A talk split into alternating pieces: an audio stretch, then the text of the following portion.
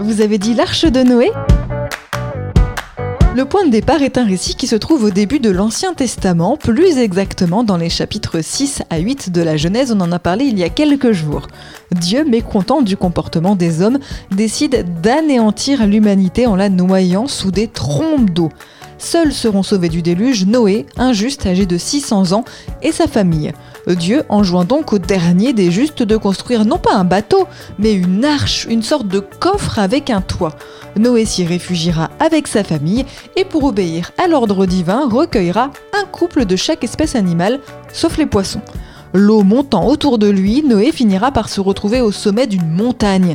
Une fois l'eau évaporée, Dieu dit à Noé et aux membres de sa famille, dans le livre de la Genèse au chapitre 9 verset 1er, Fructifiez, multipliez-vous, remplissez la terre, d'où il découle que, autant que fils d'Adam, nous sommes tous fils de Noé.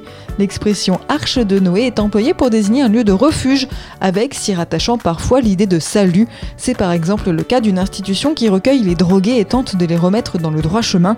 Dans la première nouvelle du recueil Une histoire du monde en 10 chapitres et demi, Julian Barnes raconte l'histoire de l'arche du point de vue d'un ver de bois embarqué clandestin. Extrait du livre Expression biblique expliquée de Paul Desallemands et Yves Stalloni, paru aux éditions Chênes.